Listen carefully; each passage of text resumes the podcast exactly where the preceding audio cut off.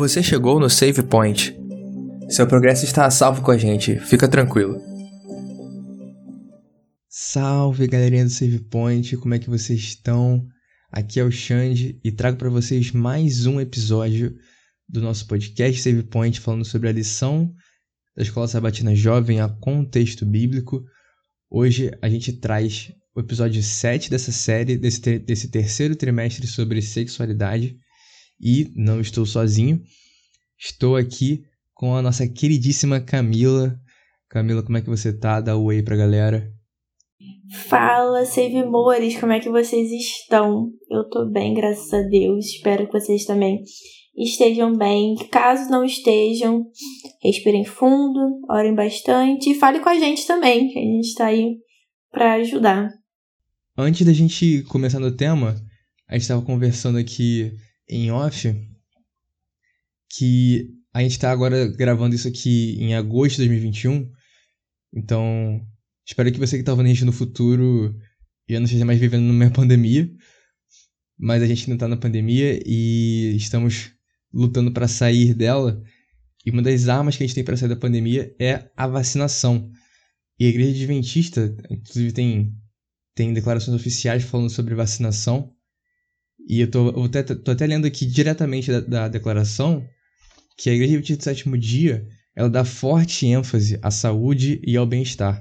E a ênfase adventista na saúde é baseada na, na revelação bíblica dos escritos da Ellen White, que é a cofundadora da nossa igreja, e na literatura científica revisada por pares. Assim sendo, encorajamos a imunização e a vacinação responsável, e não temos nenhuma razão religiosa ou baseada na fé para não incentivar nossos seguidores a participar de forma responsável de programas de imunização preventiva e protetora. E a gente do SavePoint também está né, tá junto com a igreja nessa. A gente incentiva fortemente que você tome a sua vacina quando chegar na sua vez. Não deixe de se imunizar, se vacinar, para que a gente possa passar por essa situação e poder se reunir presencialmente de novo sem medo.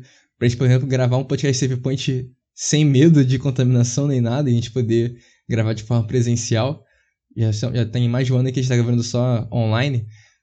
Mas, enfim, fica aí o nossa, nosso conselho para você. Agora, essa semana agora que na que vem que a gente está gravando esse episódio, eu vou me vacinar e tô na ansiedade aí para tomar a vacina. E bom, é isso. Camila quer falar alguma coisa? Não, eu apoio completamente o que você falou. Sou totalmente pró-vacina, pró-ciência. Acho que a ciência e a religião devem andar juntas, uma coisa não impede a outra, até porque se foi Deus que nos criou, foi Ele que deu inteligência para gente desenvolver tudo isso aí. Então é isso, galerinha. Se vacinem. Meu dia é o dia 16, é o dia que eu nasci, então estou super animada. Quero tomar essa vacina logo. E é isso, tá passada?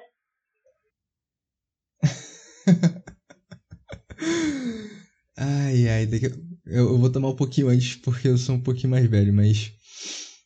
Mas enfim, a galera, a galera que ouviu MP3, MP4, essa galera que vai tomar vacina essa semana. eu sou, sou o baby, baby do grupo. vacina parada agora que é realidade, né? é verdade. Ai, ai, mas vamos deixar de falar, vamos falar isso outro dia. O assunto aqui não é idade. vamos falar de igualdade em natureza, que é o tema dessa semana. E pra gente começar nosso papo aqui, queria chamar para que o Espírito Santo ele faça parte disso, que ele esteja em nosso meio, guiando nossa, nossa conversa e também guiando você aí que está ouvindo a gente nesse momento. Bom, primeiro tópico, a tirinha dessa semana. Vou abrir aqui a tirinha. E, bom. São três quadros. O primeiro a gente vê algumas peças de quebra-cabeça com vários animais. Dá pra ver que leões, é, elefantes, o que eu acho que são tigres. Ah, não, é, é uma leoa, na verdade. É e tem dois coelhos. Tudo isso no primeiro quadrinho, só que elas estão desconectadas. No segundo quadro a gente vê é, o leão e a leoa conectados, o, os dois coelhinhos conectados, os dois elefantes conectados, as duas girafas conectadas, e tem duas mãos juntando um homem e uma mulher num, num outro quebra-cabeça.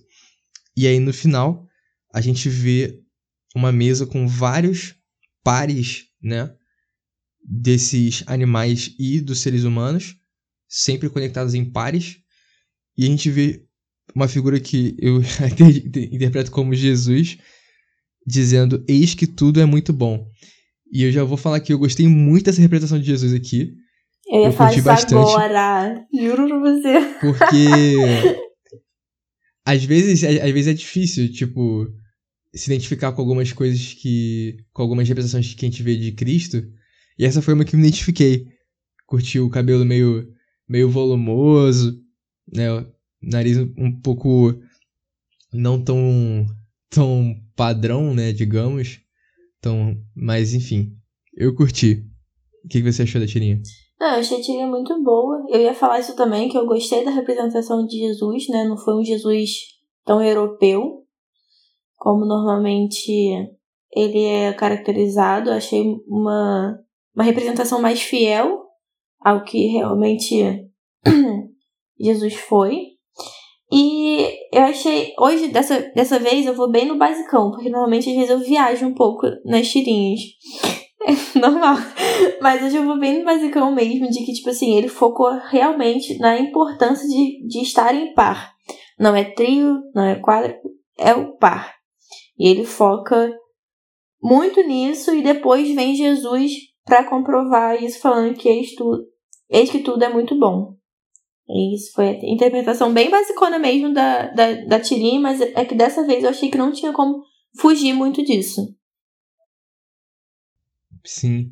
É, eu acho que também não tem não tem muito espaço para ficar teorizando um monte de coisa, mas o que eu acho que o ponto que eu me interessei bastante é essa pessoalidade de Jesus ser quem está é, criando esses padrões, né?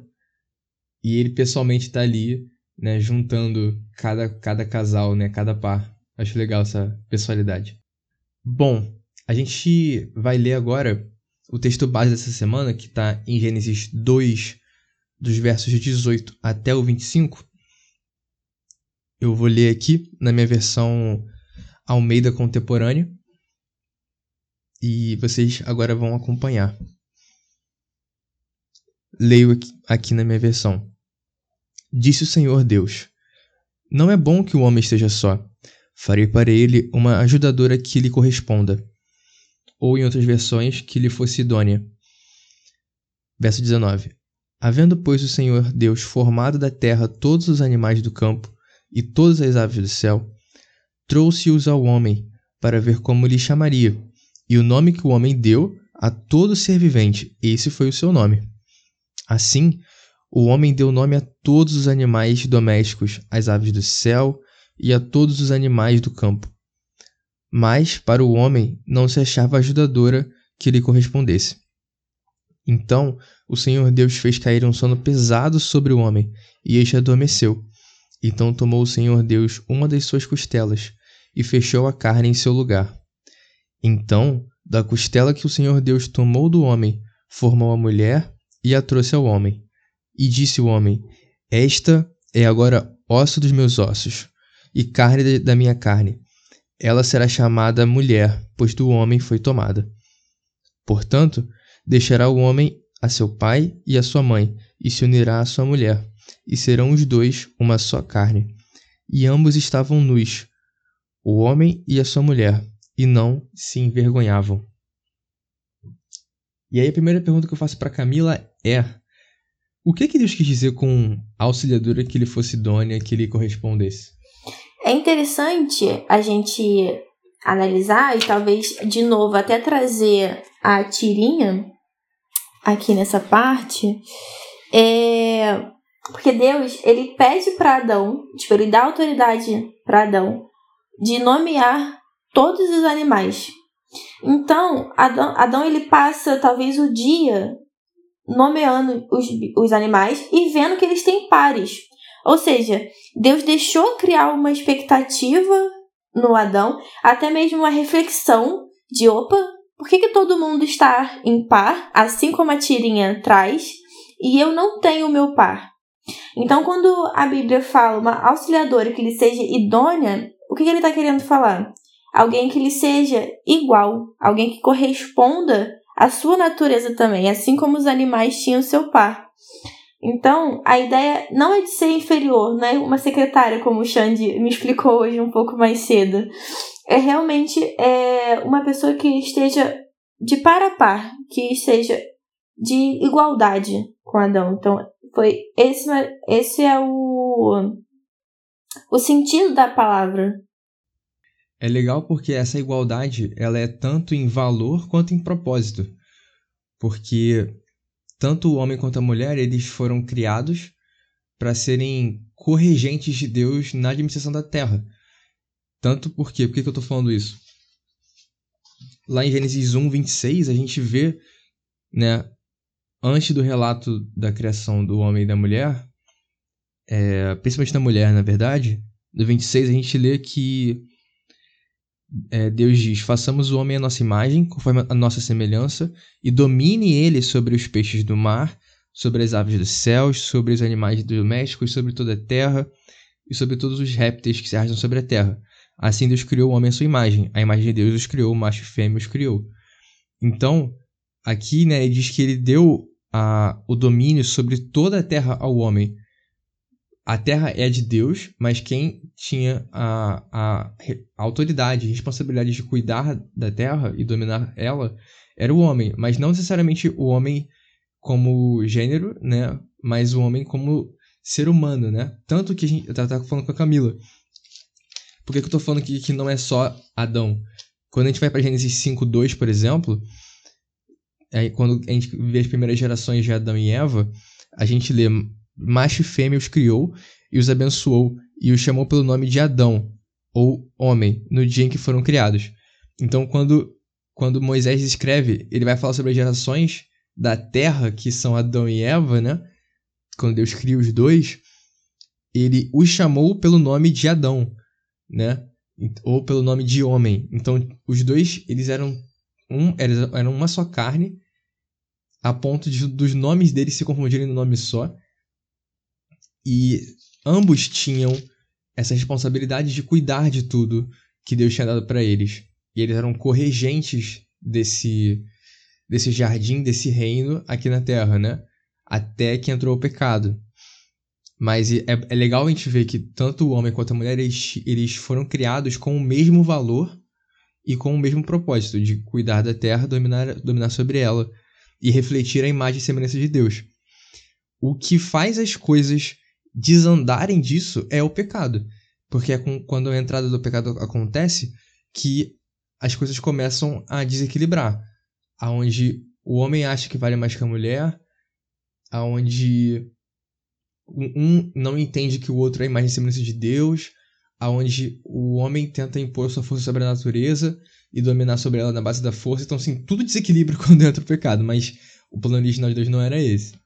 Com certeza. Uma coisa também que é interessante, antes, rapidinho, só voltando um pouquinho, é que eu acho também que, além de, dos, da parte que você falou, é, Adão também acho que ele gostaria, né, e por isso que ele recebeu, é, de ter alguém parecido com ele fisicamente, né? Porque a gente vê muito hoje da importância da gente ter representação, né? Representação para pessoas negras em papéis importantes na TV e etc.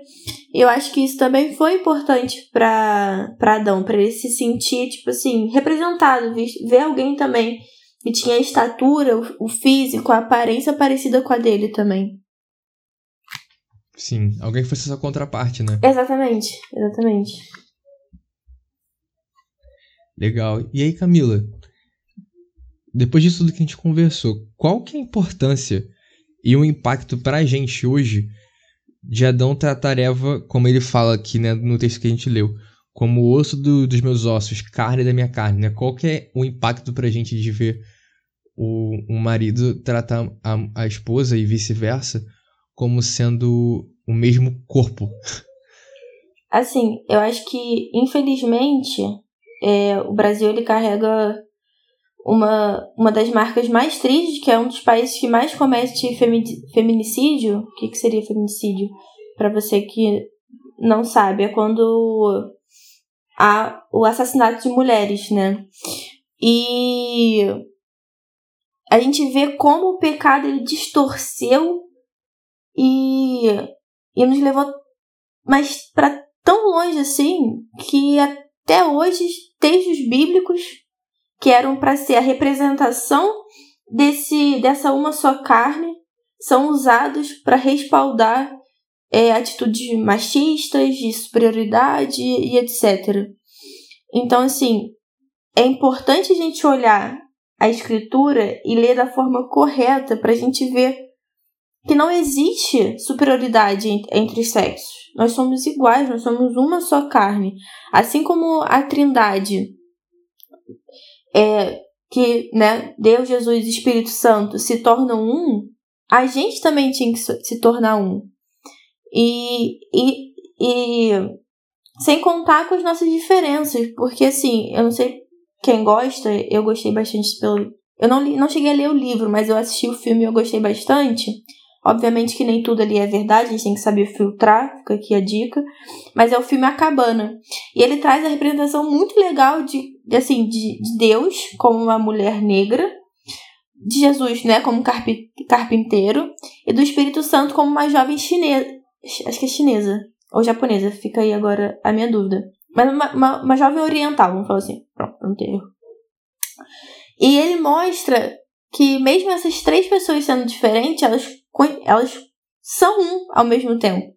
Então eu acho que é um pouco disso que. É um pouco não, é exatamente isso que Jesus queria pra gente, que fôssemos uma só carne, mas a gente tá tão inserido no pecado que isso virou que meras atitudes, né, como respeito, hoje são aplaudidas como algo assim bizarro. Então, ah, nossa, meu marido me ajuda a lavar a louça, me ajuda a limpar a casa e tipo assim, ser aplaudido como se ele fosse um príncipe. Sendo que assim, cara, isso é o básico do básico da convivência. A partir do momento que moram duas pessoas na casa, a responsabilidade é das duas. Assim como eu tenho certeza que a responsabilidade do jardim era dividida entre Adão e Eva. Sem contar com o sexo deles. Então, assim, Eva tinha suas responsabilidades, Adão tinha suas responsabilidades, e hoje é, o marido e a mulher têm que ter responsabilidades de cada um. E isso não quer dizer que um seja superior do que o outro. Não, isso é regra de convivência básica. Então, assim, é... estamos muito afastados mas é muito importante a gente se voltar para as escrituras e ver como realmente o marido deve tratar a mulher e a mulher deve tratar o marido, com esse pé de igualdade, que hoje, infelizmente, muito nos falta. E com quem que Adão aprendeu isso tudo? Porque, bom, ele aprendeu que quando, quando assim que ele viu a mulher, ele entendeu isso tudo que a gente falou aqui e ele já começou a tratar ela nessa posição de igualdade, como já, já olhou para ela como sendo uma unidade. E com quem que ele aprendeu isso tudo? É, com a Trindade. Eu vou até abrir aqui para pegar algum textinho mais certinho para ficar bem legal. Mas a Trindade criou o mundo. Tanto que, né, ele fala no plural. É, deixa eu só achar aqui. É, no próprio 1.26 que eu citei agora, né? É o façamos o homem à nossa imagem. Exatamente. Né, então a gente vê já o plural. Sim, então. É, e é desse plural que Adão, desde quando ele foi criado, ele. Ele tinha um exemplo de Jesus. Ele foi criado à imagem e semelhança de Deus. E quem era Deus? A Trindade. Então, não tem como ser diferente. A partir do momento que você é criado à imagem e semelhança de uma pessoa que ao mesmo tempo é três, são três, né? Em uma, você entende que quando você é é, vira marido, você automaticamente você vira uma, uma só carne. Sim, né? É porque eu, eu é basicamente o tempo que você passa com Deus, né? A Ellen White diz, inclusive, que Deus ele, ele ficava passeando no jardim e passava tempo com Adão e Eva, né? Eles faziam os pôr do sol juntos e conversavam. E é basicamente Deus ensinando a Adão como ele deveria ser um bom marido, e Deus ensinando a Eva como ela deveria ser uma boa esposa, e como eles deveriam ser uma, uma boa unidade juntos, né? Então, tipo, basicamente, Deus, ele é quem ensina a gente a ser gente. Foi ele quem ensinou Adão a ser uma pessoa, uma pessoa decente, quem ensinou, foi quem ensinou Eva a ser uma pessoa decente, e é quem nos ensina hoje. E aí, perguntando já para você aqui de novo, Camila, como é que a gente pode aprender de Deus sobre quem nós somos? Porque a gente sabe que Adão e Eva aprenderam direto da fonte, né? Mas como é que a gente hoje pode aprender de Deus sobre a nossa identidade, sobre quem nós somos? Xande, é... eu acho que assim como Adão e Eva, a gente precisa ter comunhão. A gente precisa ler a Bíblia. A gente precisa estar lado a lado de Cristo. Porque quando a gente está perdido, a gente costuma vagar por todos os lados. E o ser humano, ele é muito social, porque a gente foi criado para ser um ser social. E a partir do momento que a gente que somos definidos como seres sociais, nós temos a necessidade de idolatrar algo. E é aí que Deus entra, que seria a nossa idolatria da forma perfeita. Só que quando a gente dá. É a nossa espiritualidade, né? Que até a lição chama. Exatamente, que seria a nossa espiritualidade, espiritualidade de forma perfeita. Mas a partir do momento que a gente dá essa desconectada e se perde, a gente começa a idolatrar outros deuses. Dinheiro, sexo, bebidas, drogas, o que você quiser colocar no lugar de Deus. Então, é uma forma de a gente não se perder é isso, é buscar. É buscar a Deus. Porque da mesma forma que a gente vai estar conhecendo e clamando algo a Deus, ele vai estar respondendo a gente. Às vezes não tão rápido, no momento dele, porque ele sabe de tudo, todas as coisas. Mas eu acho que é isso. Eu acho que a partir do momento que a gente se aproxima de Deus e conhece a Deus, a gente conhece a nossa natureza. Porque nós viemos dele, nós somos a imagem e semelhança deles. Então, a partir do momento que a gente tem uma ideia sólida sobre quem é Deus, e principalmente quem é Deus em nossa vida, a gente começa a entender quem somos nós mesmos e o que, que a gente, tipo assim, o que, que a gente veio fazer aqui, né? Porque muitas pessoas entram nessa crise de identidade. Meu Deus, o que, que eu vim fazer aqui? Qual é o meu papel no mundo? E conhecer a Deus, você enxuga muito.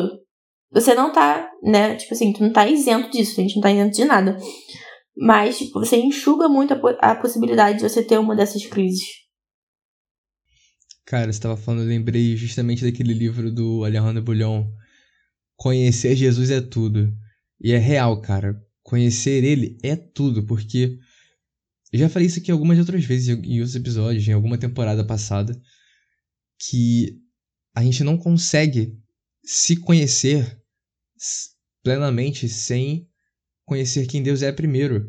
Porque foi o que você falou, como nós somos a imagem e semelhança dele, se a gente não entende da onde a gente veio, como é que a gente vai entender quem nós somos e para onde nós vamos? A gente precisa voltar para o nosso ponto de partida, para o nosso, nosso lugar de origem. E a gente tem, basicamente, né, pelo menos pelo que a Bíblia aponta, três formas mais básicas da gente é, ver aonde Deus se revela né, e aprender dele. A primeira, mais óbvia, é a própria palavra de Deus, né? Que é a Bíblia. Que é, uma, é a principal revelação que a gente tem de Deus, da vontade dele pra gente.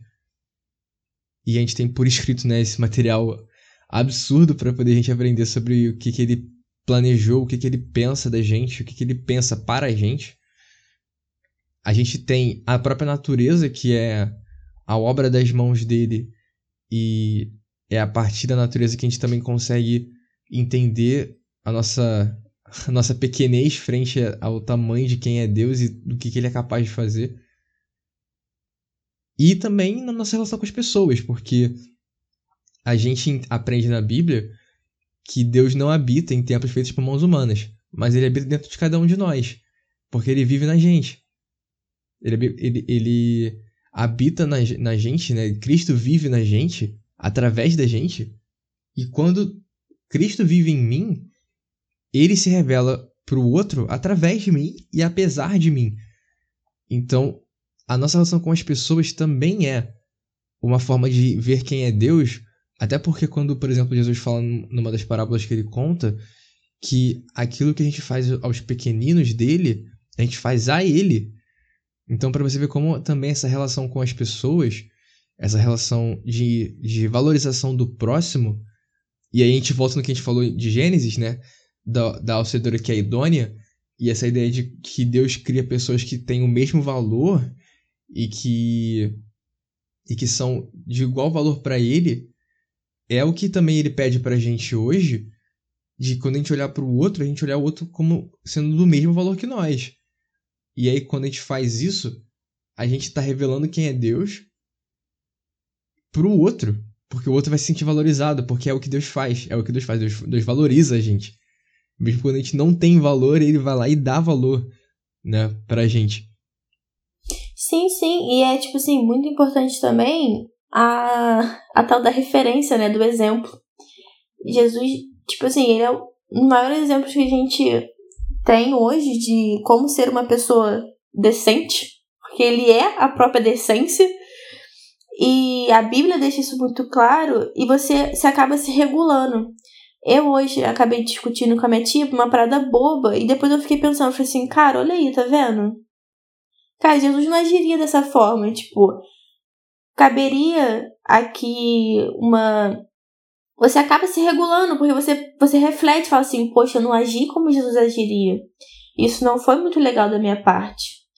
A minha reação não foi não foi tão boa, não foi tão pensada, não, não tive o espírito de paz que, que Jesus teve.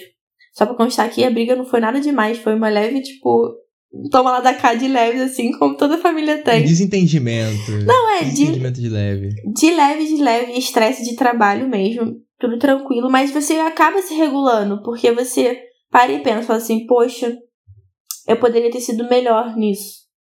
Porque Jesus era o próprio melhor. Então, isso é muito bom pra gente.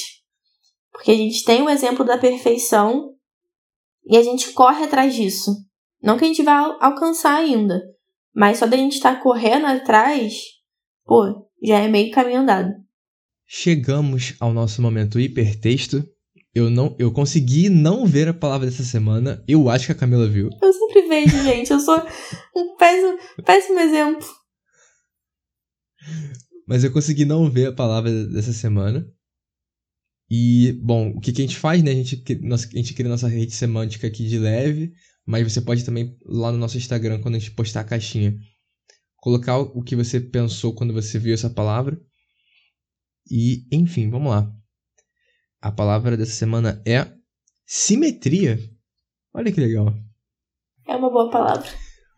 O que, que vem em sua cabeça com simetria, Camila? Então, eu, eu anotei para eu não roubar mais do que eu já tava roubando. Porque eu olhei. Cara, assim, a, na minha cabeça veio igualdade barra igual. Tipo, simetria, eu penso em igualdade barra igual. Pô, é algo simétrico, é algo igual. É a primeira palavra que veio na minha cabeça. Cara, simetria sempre me remete a algo. algo bonito esteticamente falando, né?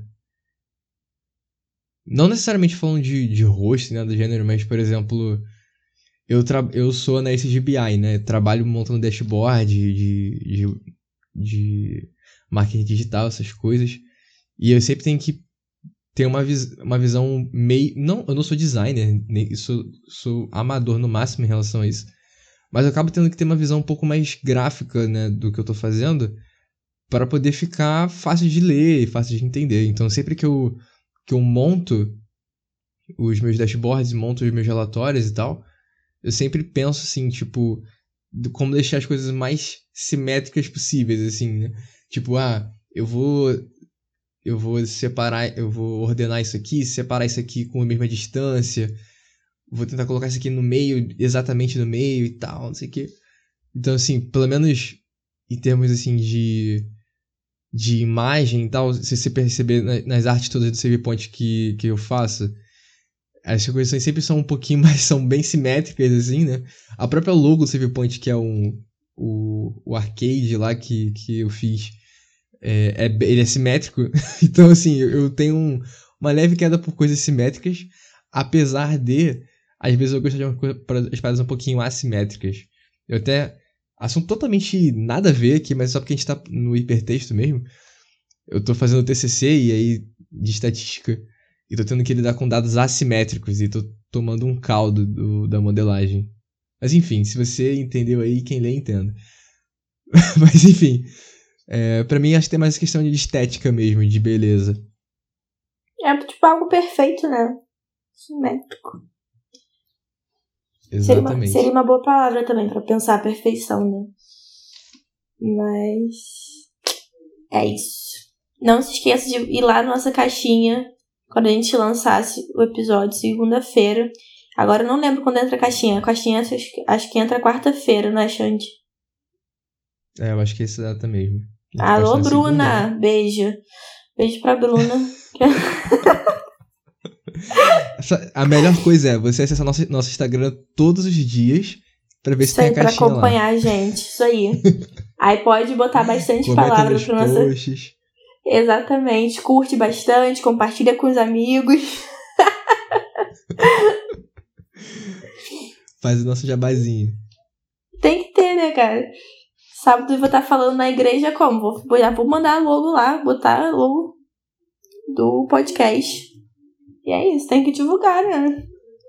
Bom, a gente lê lá em João 15, eu vou abrir aqui na minha Bíblia. Lá em João 15, nos versos 14 e 15, a gente lê o seguinte: Jesus falando para os discípulos, né? E vós sois meus amigos, se fizerdes o que eu vos mando. Já não vos chamo de servos, porque o servo não sabe o que faz o seu senhor. Antes, eu tenho-vos chamado amigos, pois tudo o que ouvi de meu pai vos tenho dado a conhecer. Aqui, né, a gente já conversou, inclusive, em, em um podcast separado sobre esse, te esse trecho de João 15, mas a gente vê Jesus falando e se identificando como nosso amigo, né, amigo dos discípulos, e consequentemente daqueles que vieram depois também da gente. E é legal que a, a palavra amigo do latim que vem da palavra amicus, que significa amor, né? E no 16 a gente vê que Jesus ele é amigo da gente antes da gente ser amigo de volta, né? Porque ele fala que não foi, não foi a gente que escolheu ele, mas foi ele que escolheu a gente.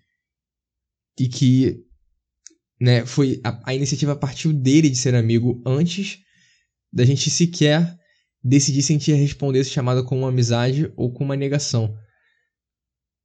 E aí no, no verso 12 e no verso 13 de João 15, a gente lê: O meu mandamento é este: Amai-vos uns aos outros como eu vos amei. E ninguém tem maior amor do que este, de dar alguém a própria vida pelos seus amigos. E eu tava conversando aqui com a Camila que a gente tá lendo aqui, esse trecho aqui de João 15 fala super sobre discipulado, fala sobre como tem que ser a relação dos discípulos entre si, dos discípulos com as pessoas que eles estão querendo alcançar, como que é a relação entre Deus e Jesus e o Espírito Santo, como deve ser a relação entre Deus e os discípulos e como, enfim, como toda essa relação da cristandade precisa acontecer. E aí ele cita né, essa parte né, de que o maior amor é dar a vida por, pelos seus amigos. E aí, quando eu tava preparando aqui o tema, conversando com a Camila também em off, eu lembrei na hora. Efésios. Quando a gente vai para Efésios 5, que é um trecho super famoso sobre casamento, né? Onde o pessoal parece que ignora o trecho inteiro, ele é só a parte dos primeiros versos, que a gente vai ler agora. Porque Acho que esse vale a pena a gente ler tudo. Camila, não sei se você tá com ele aberto aí, senão eu posso ler aqui. Deixa eu Efésios só... 5, ah. 22. até o 31. Meu Deus. Gente, que momento que a gente não acha na Bíblia. Efésios tá Ó. depois de. Atos Romanos, Coríntios, Coríntios, Gálatas, Efésios. Ah, eu queria muito Filipenses ser depois. assim, achei. Sério, um dia ser assim, gente. Fica vendo. Eu vou gravar Sabe que é isso? coisas. Isso foi eu decorando coisa para os aventureiros e pra classe de amigos dos bravadores, usando uma Tá musiquinha vendo? Que eu, eu tenho que participar do, bom- do, do bom de Bíblia. Porque aí eu vou ter que como? gravar as coisas. É Efésios o quê? Perdão. Efésios 5 a partir do 22. Enquanto você tá procurando isso, só fun fact. Eu já participei do Monte Bíblia não desse, dessa versão atual. A última vez que eu participei foi em 2007, sei lá, 2008. Eu cheguei na Sério, etapa que da associação. maneiro. Caraca, muito É, eu, maneiro. eu- era tipo etapa da igreja, aí quem passava ia pra etapa do distrito, aí depois ia pra etapa da região e depois da associação. Aí eu ganhei da, da igreja até, o, até a parte da, da região, e aí fiquei em terceiro na associação. E Pô, aí, foi só que eu, tipo, caramba. passava era o primeiro, né? Pô, era, eu era novinho, cara. Eu devia ter uns 12, 11 anos, não lembro. Tem muito O tempo que isso já. fica mais bizarro ainda. Tá vendo? Ai, cara, mas. Era, era maneiro, pô. Tipo, tinha, tinha. Era tipo um formuláriozinho assim e tal. Tinha que. E era tipo, sempre temático, né? É o tipo de coisa que ajuda você a, a, a gostar de estudar a Bíblia desde, desde, desde novo, né? Sim. Com musiquinha, eu amo musiquinha. Tem que colocar as coisas nas musiquinhas que aí eu gravo. Olha aí, olha aí. Nossa, toda vez que eu tô com. Eu tô de, de achar um texto bíblico assim, eu começo a cantar lá a musiquinha e eu lembro. Depois me manda aquelas pra aprender também. Vou mandar, vou mandar. É, gente, a minha tra tradução é de Ferreira de Almeida, né? João Ferreira de Almeida também. E Efésios 5, 22. A gente tá falando ali da o parte 31. do. Show. A gente tá falando ali da parte do lar cristão, né? De marido e mulher. E tá falando assim: as mulheres sejam submissas ao seu próprio marido, como ao Senhor. E as pessoas param por aqui, né? Mas tudo bem. Sim, justamente. Tem todo um livro pra. Tem, tem uma carta inteira pra ler, mas não vamos ler só o 22. Ai, meu Deus. É, como se Paulo tivesse escrito isso aqui por versículo, né? É. Paulo, tipo, não, eu vou numerar assim pra poder as pessoas só lerem esse versículo. Tipo, ele, um- ele escreveu, tipo, um parágrafo inteiro em grego. Pô, Ai, gente, sério. Mas enfim. Porque o marido é a cabeça da mulher, como também Cristo é a cabeça da igreja, sendo este mesmo o salvador do corpo. Como, porém, a igreja está sujeita a Cristo, assim também as mulheres sejam em tudo submissas ao seu marido. Aí, mais um, mais um também que as pessoas amam ler e param. sim. Maridos, maridos, por favor. Amai vossa mulher como também Cristo amou a igreja e a si mesmo se entregou por ela, para que a santificasse, tendo-a purificado por meio da lavagem de água pela palavra, para se para apresentar a si mesmo igreja gloriosa, sem mácula, nem ruga, nem coisa semelhante, porém santa e sem defeito. Assim também os maridos devem amar as suas, a sua, eita, amar a sua mulher como o próprio corpo, como ao próprio corpo. Quem ama a esposa ama a si mesmo. Porque ninguém jamais odiou a própria carne, antes a alimenta dela e cuida, como também Cristo o fez com a igreja, porque somos Cristo, somos membros do, do seu corpo. Eis porque deixará o homem a seu pai e a sua mãe se unirá à sua mulher e se- e tornarão os dois uma só carne. Cara, esse texto é muito bom. É muito bom. Porque assim, é, é, é, tipo, ele fecha o ciclo, né? Full circle. Porque ele fala sobre a relação do marido e mulher como de Cristo da igreja. E ele fala, ah, beleza, a mulher tem a sua relação com o marido, né? Mas a gente precisa entender o seguinte. Ah, a, a mulher precisa ser submissa ao marido. Mas a- ele, Paulo diz que Cristo precisa amar a igreja. Desculpa, que os maridos devem amar as esposas como Cristo amou a igreja. E ele diz de que jeito? Se entregando por ela. E aí você olha, por exemplo, pra Filipenses 2, que é um texto que eu amo citar toda vez que eu posso, aonde o que, que a gente lê em Filipenses 2? Que Cristo ele não considerou o ser Deus algo que ele deveria se apegar, mas pelo contrário, ele assumiu a forma de servo. Abriu mão de tudo para se fazer igual aos homens e para servir, né? E salvar a gente. Ô, Xande, eu, Então pensa. eu não sei se. Fala, pode falar. Ai, foi mal. Eu não sei se vai estar certo, mas qualquer coisa você me corrige, mas eu acredito que o sacrifício de Jesus na, na cruz foi é, essa entrega para a igreja. Então, talvez o marido como? Deveria se sacrificar pela sua mulher. Talvez um pouquinho dessa Ah, pra leitura. Não sei se tá maridos exata. que. É, não, pra todos os maridos que gostam de usar esse texto pra, pra falar que a Bíblia dá embasamento pra eles mandarem na esposa e só. Você tá disposto a morrer pela sua esposa? Porque Cristo estava disposto a morrer pela igreja, tanto que ele morreu. E aqui, Paulo diz que ninguém pode odiar a sua própria carne. Mas pelo contrário, ele, a, gente, a gente alimenta, sustenta e cuida. Então, a relação de marido e mulher precisa ser uma relação de igualdade, onde um se submete ao outro, um, um se rebaixa para poder é, servir o outro. E eu gosto porque ele fala que quem ama sua mulher ama-se a si mesmo. E ele fala, né, que é, assim devem os maridos amar cada um a sua mulher como a seu próprio corpo. Igual Adão. Né? Ele tá, ele tá tipo, Então, ecoando tipo, o super volta- Adão aqui. Sim, volta para a ideia de que somos uma só carne. Sim, sim, justamente. E é legal porque a gente fala, a gente, né, tá falando que desde sempre como as coisas são super interligadas, né? Jesus, ele, ele, ele pega, ele fala assim, olha, o, o não existe maior, maior amor do que esse, do que dar a vida pelos seus amigos. E aí Paulo, ele pega esse ensinamento de Jesus e fala assim, olha só, lembra desse ensinamento que Jesus, que a gente tem que morrer pelos nossos amigos, porque é o maior amor que tem? Beleza. Aplica isso no casamento. Porque assim como você tem que estar disposto a se sacrificar pelo outro, você tem que estar disposto a sacrificar, sacrificar pelo seu cônjuge, pela sua esposa, pelo seu esposo. Por quê? Por- porque eles são sua carne. Eles são você e, e, e vocês são eles, entendeu? Vocês são uma pessoa só agora, vocês são uma só carne. Você não pode odiar a si mesmo. Entendeu? Com certeza. E, não, e assim, é até interessante a gente pensar como é bom a gente às vezes casar com o nosso melhor amigo, né? Porque pelo nosso melhor amigo a gente daria vida.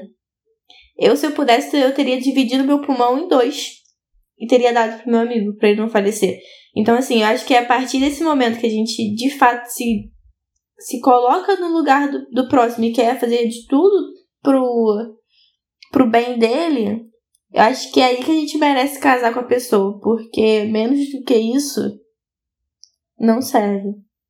Sim, cara, é, é, é parte da dedicação total, né? Porque se, se você pensa que a régua que Paulo coloca pro casamento ser um, algo de acordo com aquilo que Deus quer, é que precisa ser da mesma, a mesma régua que Cristo é, usou quando ele se sacrificou pela, pela, pela igreja, pela gente, por todo mundo, até onde está disposto a ir? Até onde está disposto a se sacrificar? Sabe? É isso aí. É surreal, cara. E É assim, surreal. muito bonito por é muito bonito porque você vê assim que o amor seja esse que se revela na relação entre amigos, né? Que não são um casal. Tanto nessa relação que, que se desenvolve, né? Esse amor que se desenvolve através da sexualidade de um casal, qualquer qualquer desses tipos de amor, ele precisa seguir os princípios de Jesus, os princípios de Cristo. Então, ah, beleza, eu sou solteiro, mas você tem amigos e você precisa ter essa relação de amizade aonde você precisa ser amigo primeiro, mesmo que a pessoa não seja sua amiga de volta. Isso no casa- no casamento é a mesma coisa. Os dois precisam estar nessa, nessa relação se doando inteira, inteiramente um pro outro, senão as coisas ficam desbalanceadas, desequilibradas. Não, é, é exatamente isso. É, é, é, a gente tem falado isso já tem um tempo, né? De como a gente às vezes romantiza muito o casamento. Mas eu achei brilhante é, da lição e, de, e depois de você ter trazido essa, essa visão diferente, né? Ter trazido essa parte da, da amizade, porque é uma coisa realmente que às vezes falta.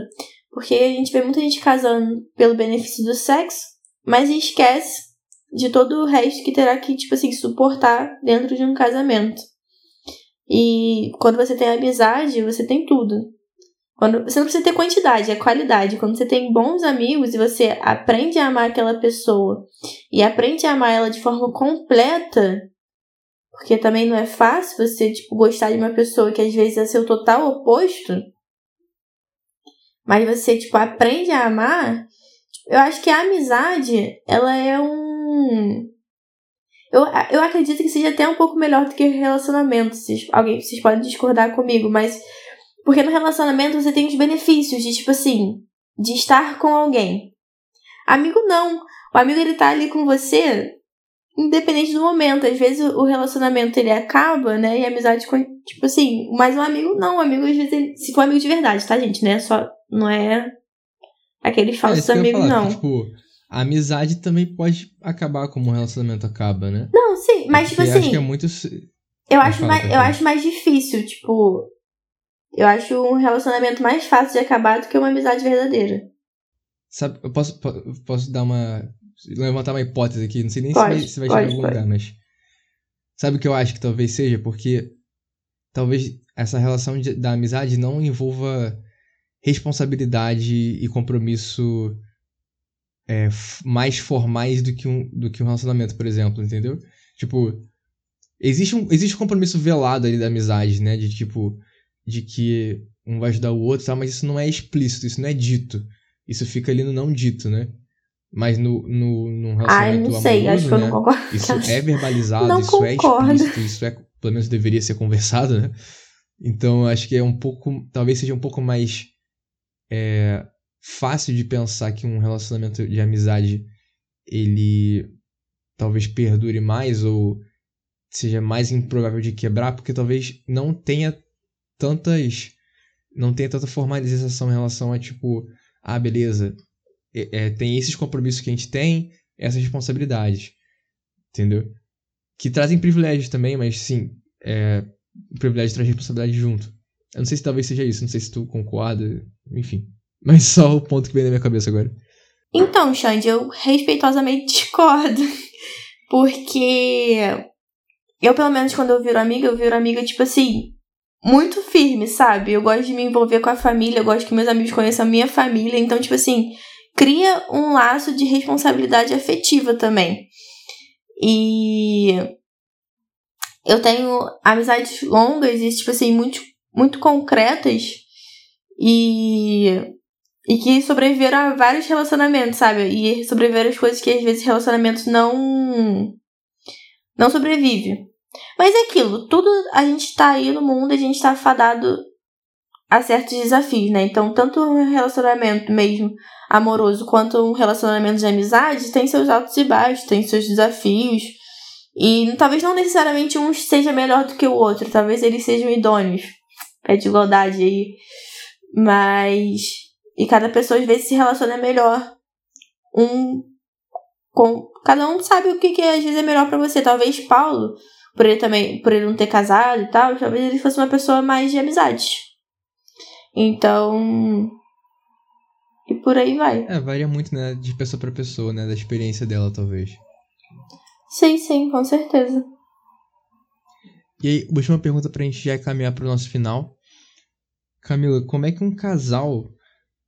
A gente falou sobre o episódio inteiro sobre um pouco disso, né? Mas tentar resumir aqui, né? Como é que um casal pode aprender de Deus o plano divino para a sexualidade, sexualidade dele, desse casal? Eu acho que não apenas de Deus, obviamente Deus como, como principal, mas eu acho que o conteúdo que tem na Bíblia, o conteúdo que está vindo nessa lição, tá muito bom para as pessoas aprenderem assim de forma prática como seria o relacionamento bom e pautado é, no que Deus quer pra gente. Porque às vezes quando a gente tá lendo a Bíblia, às vezes a gente se perde, não presta muita atenção e não entende exatamente aquilo que.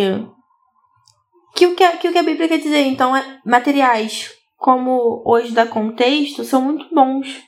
Porque eles trazem num pé de.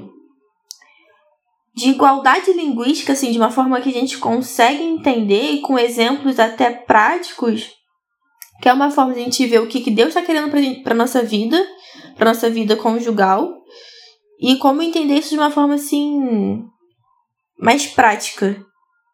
É, é basicamente procurar procurar na Bíblia, né, estudar por conta própria a Bíblia, é procurar materiais que traduzam isso de uma forma mais para a pessoa, por exemplo, a gente teve aqui no episódio 4 dessa, dessa temporada a Eliane, que é uma pessoa que consegue traduzir Pô, muito bem a questão da sexualidade que às vezes é um tabu na hora de ser conversado e tal. E ela, ela tem o um perfil do lado, a Eliane Mello de Strave, que é um perfil maravilhoso, falando sobre sexualidade de uma forma muito aberta, assim, e, e dentro do meio cristão, né? Então, pessoas como a Eliane, né, são pessoas que talvez ajudem, né, talvez nessa jornada aí. Não, com certeza, com certeza. Eu acho que ter. Porque assim, Deus com certeza é o nosso exemplo mor. Mas ter exemplos aqui também na Terra é ótimo, porque para quem tem às vezes um pouco de dificuldade de reconhecer um exemplo te terreno, terreno, terrâneo, ter, ter, terreno, terreno. terreno terrestre. Muito bom. É...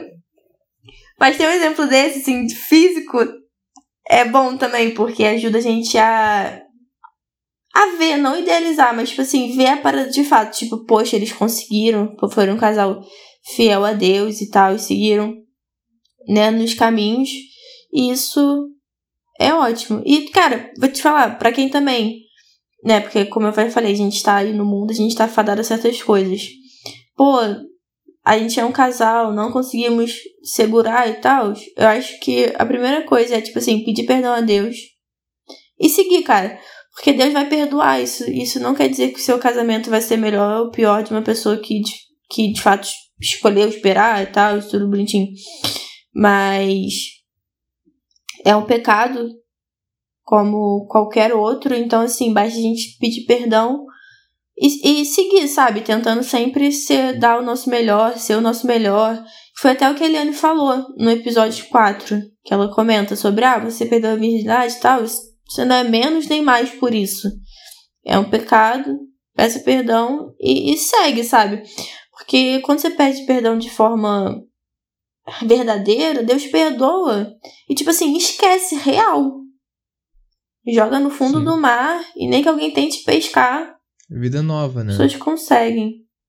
Então, é isso. Já Exatamente, levando para minha, minha fala final, é isso, é vida nova, é vida nova que Cristo ele nos oferece todo santo dia. Então, seja o seu pecado de pornografia, seja de sexo antes do casamento, seja qual for, eu acho que a gente tem que ter na cabeça que, tipo assim, Deus está aí, Jesus está dando oportunidade pra gente, a porta da graça ainda está aberta e a gente tem que abraçar isso. E é isso, abrace. Não que vai ser fácil, o caminho, o caminho vai ser estreito. Mas é, caiu, levanta. Não é fácil, gente. Às vezes parece que a gente falando aqui que a nossa vida é perfeita. Tá longe de ser. A gente tem desafios, a gente tem dúvidas assim como vocês. É o pé de igualdade realmente. A, a, talvez a, a diferença é que a gente hoje é um pouco mais público. Muito famosa, é, né? A gente tá muito famoso, meu Deus. Ah, é. Ai, gente. Ai, socorro. Mas é isso, galerinha, meus amores, meus save-mores. Tenho muita fé de que eu irei encontrar muitos de vocês no céu. E vocês vão poder chegar pra gente e falar assim: ó, oh, eu ouvi o podcast e hoje a gente tá aqui comemorando. Podendo estar na presença de Deus daquelas pessoas que a gente ama e sente muita falta. Mas é isso, save-mores. Espero que vocês tenham gostado do episódio. Que a gente possa estar juntos aí por muito, muito tempo. Cara, isso que a Camila falou É, é assim, cara, Jesus veio para trazer vida e não é pouca vida, não. É vida em abundância, sabe? Que a gente vê lá em João 10, 10. E eu acho que talvez o que fica de, de na minha fala final aqui do, é um desafio de para tudo que você aprende na Bíblia, seja qual for o conselho, a doutrina, sei lá. Pensa, se você tá num relacionamento, pensa em como é que eu posso aplicar esse conceito no meu relacionamento. Como é que eu posso aplicar o sábado no meu relacionamento? E, por exemplo, né? O, enfim, o, o amar, o, o amar que Jesus fala, né? De, de amar uns aos outros como a si mesmo, o de dar a própria vida pelos seus amigos, tudo isso. Como é que eu aplico isso no meu relacionamento? Como é que eu aplico isso no casamento? Acho que são perguntas que vale a pena a gente se fazer para a gente começar a se acostumar com o que a gente falou desde o primeiro, da primeira episódio dessa temporada. Que é como o evangelho e a sexualidade eles fazem parte do mesmo pacote, né? né? Todos os ensinamentos de Cristo, eles nos ajudam a ser mais parecidos com ele. E isso inclui a sexualidade, né? Então, quando a gente começa a seguir mais de perto a Cristo, a gente começa também a seguir o plano dele para nós também mais de perto, né? O plano de ser feitos à imagem e semelhança dele. E é isso, galerinha. Espero que vocês tenham curtido o episódio.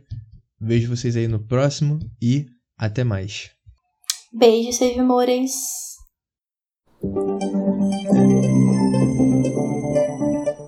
Você ouviu o Save Point.